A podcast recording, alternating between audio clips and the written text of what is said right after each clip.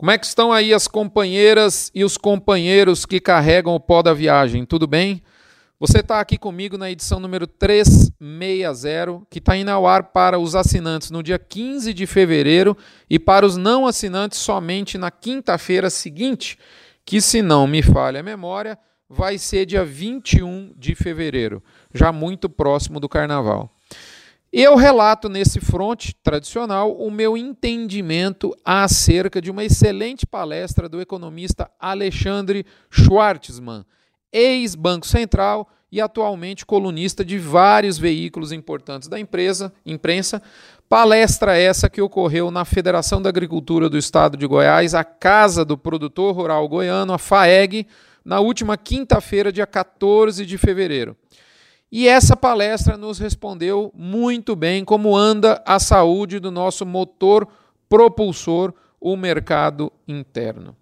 Lembrando a você que esse fronte tradicional chega no oferecimento de MSD, Saúde e Reprodução Animal, VMAX, aditivo para reprodução e engorda de bovinos de corte, Conan, com a sua linha Aglomerax, suplemento especialmente formulado para uso no período das águas, você que usa suplemento mineral nessa fase de águas e tem dificuldade com coxo, todo mundo tem, muita chuva, não é isso? No período da chuva, o, o Conan, a Conan, desculpe, na, na sua linha Aglomerax, tem exatamente essa finalidade. Boitel da Agropecuária Grande Lago, maior boitel da América Latina. Bifet, o suplemento energético para engorda e reprodução de bovinos e frigorífico Minerva. Muito bem. Você que é assinante do Front Tradicional contribui com 6 a 8% da sua arrecadação, da sua assinatura, melhor dizendo, para o Hospital de Amor. Ok, recados dados, eu vou direto para o comentário da cabine de comando, onde eu lhe informo que o mercado da arroba está mais ou menos igual a inventário de família pobre e numerosa está numa briga danada. O motivo dessa briga terrível você já sabe. Do lado da oferta, eu digo para você que o bovino está escasso, ele continua escasso, ainda mais agora com o pecuarista um pouco ali, aliviado aí pela em função da volta das mangas. Não, não, o pecuarista não está atrás de salada de fruta. Voltaram as mangas de chuva, chuva mesmo invernada de verdade ainda não voltou. De outra sorte, e do outro lado, a gente vê a indústria frigorífica naturalmente estaqueada no polo oposto, pressionada que está pelo atacado, especialmente aí no atacado do traseiro e para as indústrias que fazem a desossa. A gente percebe claramente que o frigorífico ativou o modo opa, o modo modo não, o modo dane-se, vai. Ele ativou o modo dane-se para as escalas e a gente percebe que essas escalas estão encurtando, porém sem repercussão em melhoria de preço na mesma intensidade. Em resumo, nesse momento o frigorífico não paga para cima, não compra, não paga muito para cima, não compra muito volume, mas diz que está tudo certo. E de fato está, ele está é, é, é, lidando gerenciando a sua margem. O cenário, o cenário que eu acabei de descrever para vocês está, portanto, da mesma forma que o script manda para o primeiro trimestre. Ou seja, o, o primeiro trimestre se transformou numa pedra no sapato das indústrias frigoríficas do Brasil. Por isso mesmo, eu disse aqui no último front que havia um espírito de recuperação de preços mas não uma decolagem em 90 graus. E é exatamente isso que a gente viu acontecer nessa semana, onde a arroba do boi subiu 19 centavos, alcançando, beliscando aí um 4,3 a prazo na média Brasil nos dados da Scott do IBGE adaptados. A maior parte das praças do Brasil estão lateralizadas, hum, reajustes mais fortes, seja para cima, seja para baixo, são raros nesse momento, apenas o sul da Bahia sofre um pouquinho de maneira mais importante. O fato é que daqui uns dias é carnaval, e, inclusive lá no sul da Bahia isso deve embalar um pouquinho mais o ânimo da turma, e aí eu diria que o ano de 2019 realmente vai ter começado. Falando nisso, começa, o que começa agora é a reposição dos estoques do varejo já na próxima semana, porque além de virada de mês, vai ter um feriadozinho para ajudar no escoamento. Lembrando sempre que fevereiro é o mês mais curto, de modo que a mãe de Ná chega ao ponto de te contar qual é o próximo movimento do mercado.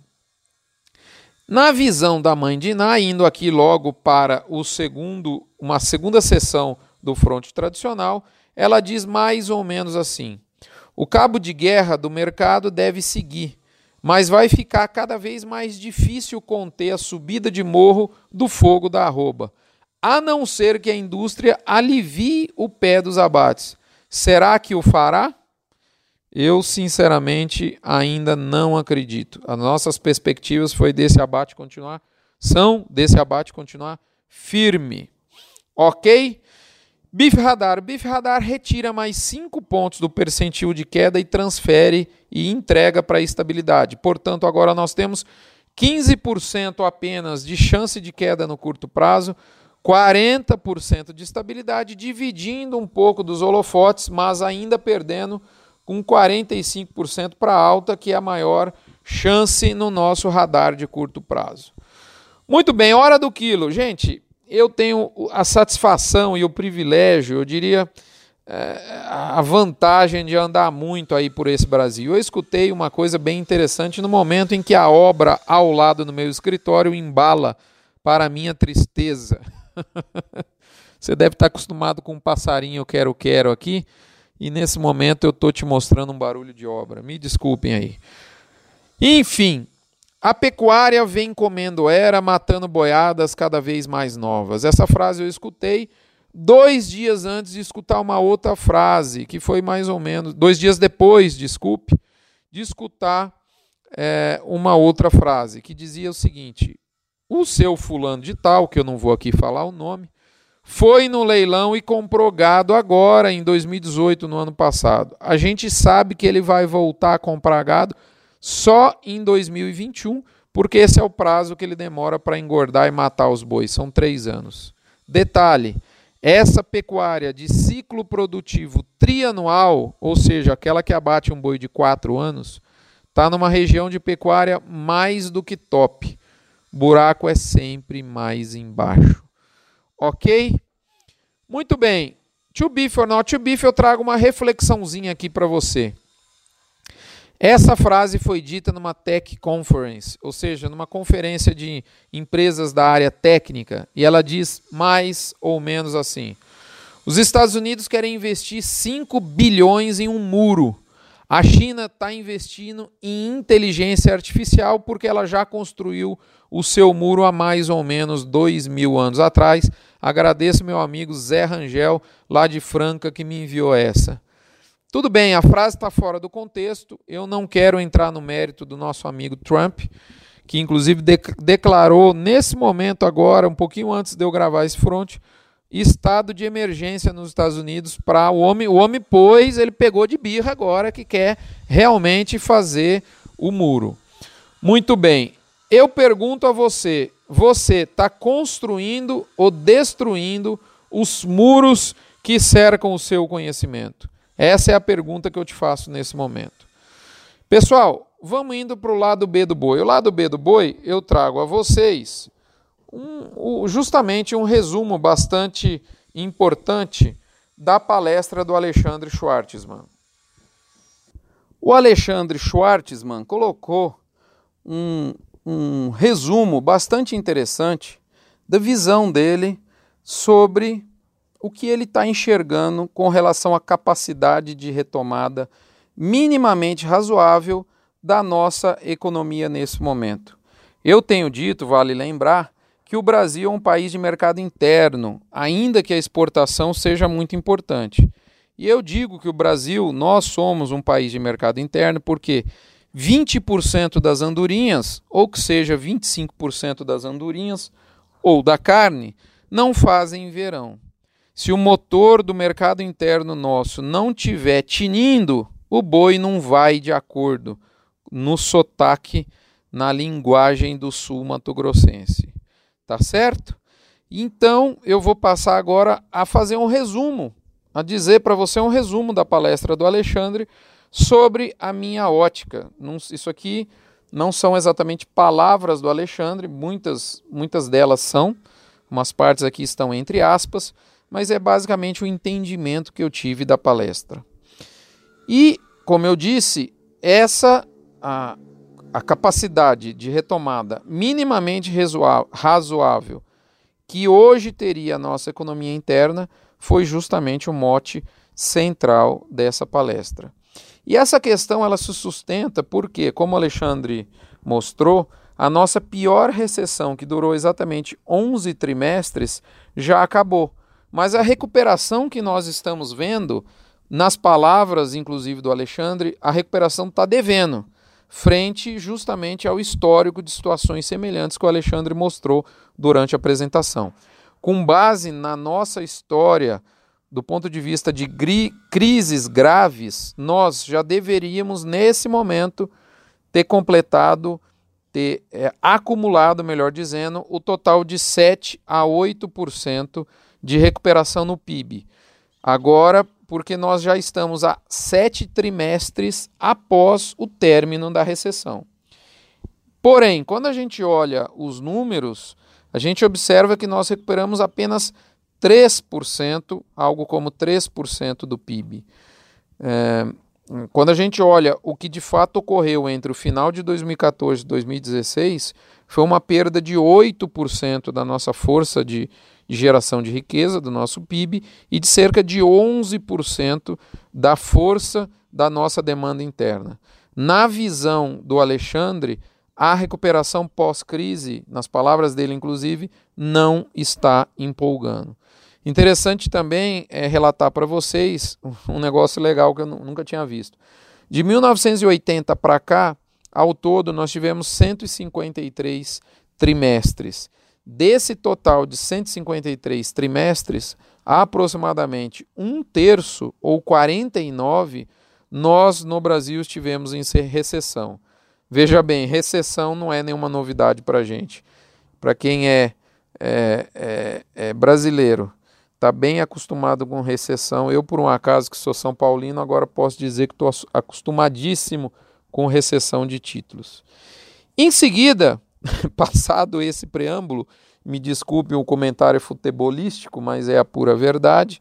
Infelizmente, diga-se de passagem, o Alexandre, esse economista fantástico, ele buscou dissecar por quê, qual que seria o motivo de nós termos um, um, é, uma arrancada mais lenta? Qual indicador econômico justificaria essa, essa situação? O emprego, ele foi o primeiro que ele levantou. Sim, o emprego poderia ser o motivo, historicamente é uma das possibilidades. Quando a gente analisa os dados do emprego atual, a gente percebe que houve uma piora na qualidade de ocupação vista nessa retomada, porque nós já recuperamos ocupação para as pessoas, mas essa ocupação ela está ainda do ponto de vista informal e por conta própria. E a gente sabe que o nível de remuneração dessas duas opções de ocupação elas são inferiores a um emprego com carteira assinada. Portanto, apesar de não estar numa situação bacana, é óbvio que não está, né? a carteira assinada ainda não voltou, como você sabe, mas nós já conseguimos né, recompor aí praticamente a mesma massa salarial dos níveis pré-crise. Em outras palavras, o emprego poderia e deveria estar melhor, mas ele não justifica, na visão do Alexandre, essa arrancada mais lenta. Da mesma forma que o emprego, os outros tradicionais culpados pela é, mazela de crescimento pífio que se arrasta pelo Brasil, e esses culpados mais tradicionais são como a inflação, juro, varejo, balanço de pagamentos e dólar, né, geralmente quando o Brasil não cresce tem alguma coisa com um ou mais do que um desses fatores que eu acabei de dizer é fora do prumo, mas não é o caso. Todos eles, a gente também pode falar que eles poderiam estar melhor, é claro, mas eles não estão num nível, historicamente falando, que chega a comprometer. A inflação está baixa, os nossos juros estão num nível muito baixo perante a nossa história. O varejo está razoável, ele até recuperou já 5% em 2018. A gente tem 380 bilhões de reservas em dólar. O dólar está ajustado para a inflação muito próximo da média das últimas décadas. Então, assim, não tem nenhum destrangolo, ou como diria meus amigos do pó da viagem do Pará, né? não tem nenhum, nenhum indicador macroeconômico derramado. Não tem. Né? Inclusive, o Alexandre Schwartzman falou que quando ele entrou no Banco Central do Brasil, o nível de reservas era zero. Né? E o, o, o, o então diretor na época falou: Alexandre, você tem que olhar isso aqui porque a sua missão é fazer, não deixar o governo quebrar, porque se a gente ficar com zero de reserva e houver um problema, a gente quebra o governo para de funcionar. Não deixa o Brasil quebrar. Nesse, nesse momento, nós com 380 bilhões de dólares em reservas, o Alexandre falou que é um cenário completamente diferente do que ele próprio, né, de pele, né, viveu no Banco Central do Brasil. Então, ele passou a partir desse momento a tentar revelar, já que os indicadores tradicionalmente envolvidos, as métricas é, macroeconômicas tradicionalmente envolvidas, não são né, os culpados nesse exato momento, e ele foi então direto ao ponto. Qual é o culpado? É o investimento. Esse caiu forte, diferentemente do consumo, ele ainda não se recuperou e não se recuperou na visão do Alexandre porque o risco Brasil continua ainda alto. Como consequência, os prêmios internacionais que a nossa economia tem que pagar, é, o, o custo Brasil dispara, tá certo? E isso acaba diminuindo a rentabilidade dos investimentos feitos aqui. A questão central, por que a percepção de risco para o Brasil ainda é alta? E a resposta é que há uma houve, melhor dizendo, uma grande piora das contas públicas nos últimos anos. Ou seja, houve um famoso e enorme desequilíbrio fiscal. Esse desequilíbrio não vem de um problema de receita, que ele pode ter queda na receita ou pode externar esse desequilíbrio a consequência de uma alta nas despesas. Não é nada disso é, é, é, de, em termos de receita. O que ocorre sim é um desequilíbrio fiscal por conta da queda da, desculpa, da elevação das despesas correntes do nosso governo. E essas despesas do nosso governo federal aumentaram acima da inflação, elas estão seriamente engessadas, 90% do orçamento são gastos determinados e obrigatórios por lei, e além disso, a composição do gasto do governo brasileiro federal piorou muito, principalmente pela elevação dos gastos com previdência. Por causa desses três motivos, aumento acima da inflação, despesas engessadas e uma composição de despesas piorada, esses três motivos fizeram é, a gente entrar num grave desequilíbrio fiscal. Ok? Muito bem. Segundo os cálculos do Alexandre, só para vocês terem uma ideia da gravidade da nossa situação, se tudo correr bem, ou seja, se o teto, aí nas palavras dele, se o teto não ruir sobre as nossas cabeças, apenas em 2023 e 2027 nós vamos ter a dívida do governo federal parando de crescer. Isso ainda na dependência do crescimento do nosso PIB, porque ele está diretamente ligado ao lado, ao elo das receitas dessa conta aí de somar e diminuir. Portanto, nós precisamos de um ajuste fiscal e um ajuste fiscal que seja de longo prazo. Isso é fundamental e ele deveria, de maneira pronta, começar pelo ajuste previdenciário e a correção das distorções de algumas categorias. Detalhe importante: as contas estaduais, que são fundamentais ser analisadas, não estão em toda essa prosa aqui do Alexandre Schwartzman. E a gente sabe muito bem que tem estados absolutamente quebrados, e eu poderia citar aqui três. Você certamente sabe: Rio Grande do Sul, Rio de Janeiro e Minas Gerais estão com sérios problemas. Então, se a gente colocar a conta dos estados, isso certamente piora bastante, né? Isso é bom ficar lembrado aqui. A gente precisa executar essa tarefa que é hercúlea, fazer logo esse ajuste fiscal e fazer isso apesar de da fragmentação do nosso Congresso e do questionável apoio ou mesmo sensibilização da opinião pública. Afinal de contas, você sabe muito bem que o ajuste é sempre muito bom desde que ele não seja comigo. Ou seja, pode cortar a aposentadoria desde que não seja no meu setor. Todo mundo pensa dessa forma. Porém, é isso que a gente tem que fazer. Se fosse fácil, né, qualquer um governo anterior já teria feito. Ok, é isso que a gente tem para hoje. Meu amigo, com esse cenário de pano de fundo, nesse momento o Alexandre finalizou a caracterização de como nós estamos e começou a abrir as possibilidades para 2019. E eu re vou resumir para você o caldo grosso consolidado disso para a gente não estender muito mais com esse fronte. As possibilidades desse ano são um crescimento, sim, existir crescimento, mas o ritmo deixando a desejar o país enfrentando um sério problema fiscal, principalmente no que se refere à Previdência, como eu tinha dito a vocês, e isso reforçando, ele reforçou mais uma vez, tem impacto nos três níveis de governo, e ele só citou o nível federal.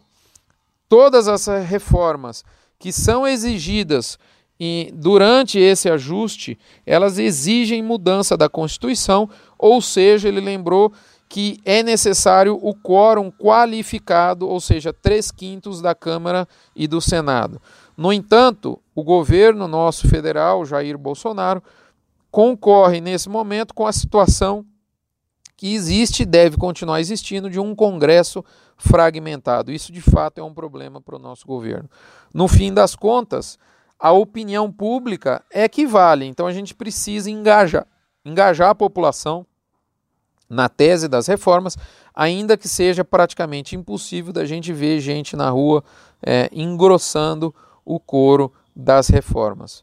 Até esse nó todo que eu acabei de, de resumir ser desatado, dificilmente, na visão do Alexandre, o Brasil vai ter crescimento forte. Por outro lado, isso ele ressaltou com muito positivo, os grandes, velhos e conhecidos problemas que sempre tiveram a, a, a função terrível de descarrilar o, o trem da nossa economia interna, esses estão sob controle, destacando na visão do Alexandre principalmente a inflação controlada e as contas externas muito em ordem. O jogo, na visão dele, finalizando, se refere a um jogo político. Representados e representantes devem chegar a um novo pacto social para preservar a estabilidade, a inclusão e o crescimento da economia brasileira. Assim ele finalizou a palestra e eu pergunto a você: e aí? Ficou meio parecido uma dança com a irmã, meio sem gração? É ou não é verdade? Eu, particularmente, gostaria de notícias melhores, mas eu saí de lá mais confiante num caminho que eu tracei para arroba e no qual eu te entreguei no front do episódio anterior tá lá, arroba de 160 ou 170, e eu tracei vários cenários para você. Eu tenho a mais absoluta certeza desses cenários que eu tracei, é óbvio que a minha certeza é nenhuma.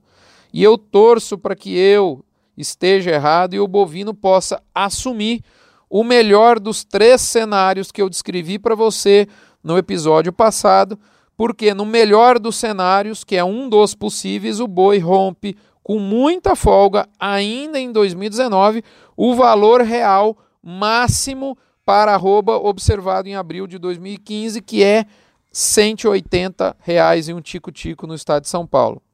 Entretanto, esta curva máxima, a melhor delas, não é a mais provável para o boi neste ano. Eu trabalho com um cenário médio entre o cenário pior e o cenário mediano para 2019. Fato que, inclusive, essa curva não seria de todo ruim para o boi. Eu acho que agora eu acabei de matar a sua lombriga de preços para o ano em termos de perspectiva. Tô certo ou não?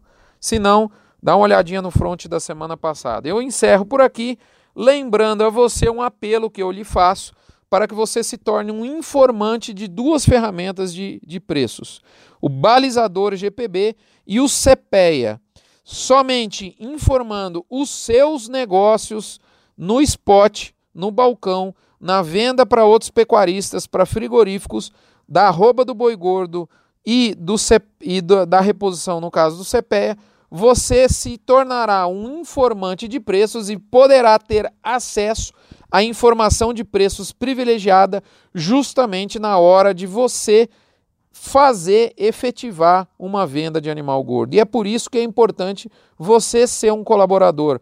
Se você for um colaborador, nas palavras do Leandro Bovo, você vai ajudar o CPEA e vai permitir que o CPEA te ajude.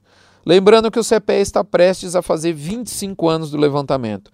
Finalizando, CPEA e balizador GPB são obrigações para quem é pecuarista, seja de cria, de recria, de engorda no Brasil. Nós temos que nos unir, tal qual a, o mercado de leite se uniu e conseguiu reverter a liberação de tarifas de leite importado da Nova Zelândia e de um outro país que eu não estou lembrado agora. Nós, pecuaristas de corte, também precisamos nos unir a exemplo do que o Oswaldo Furlan, o Beto Zilo fazem com relação ao GPB. Um abraço, fiquem todos com, com Deus. Na próxima semana nós nos encontramos.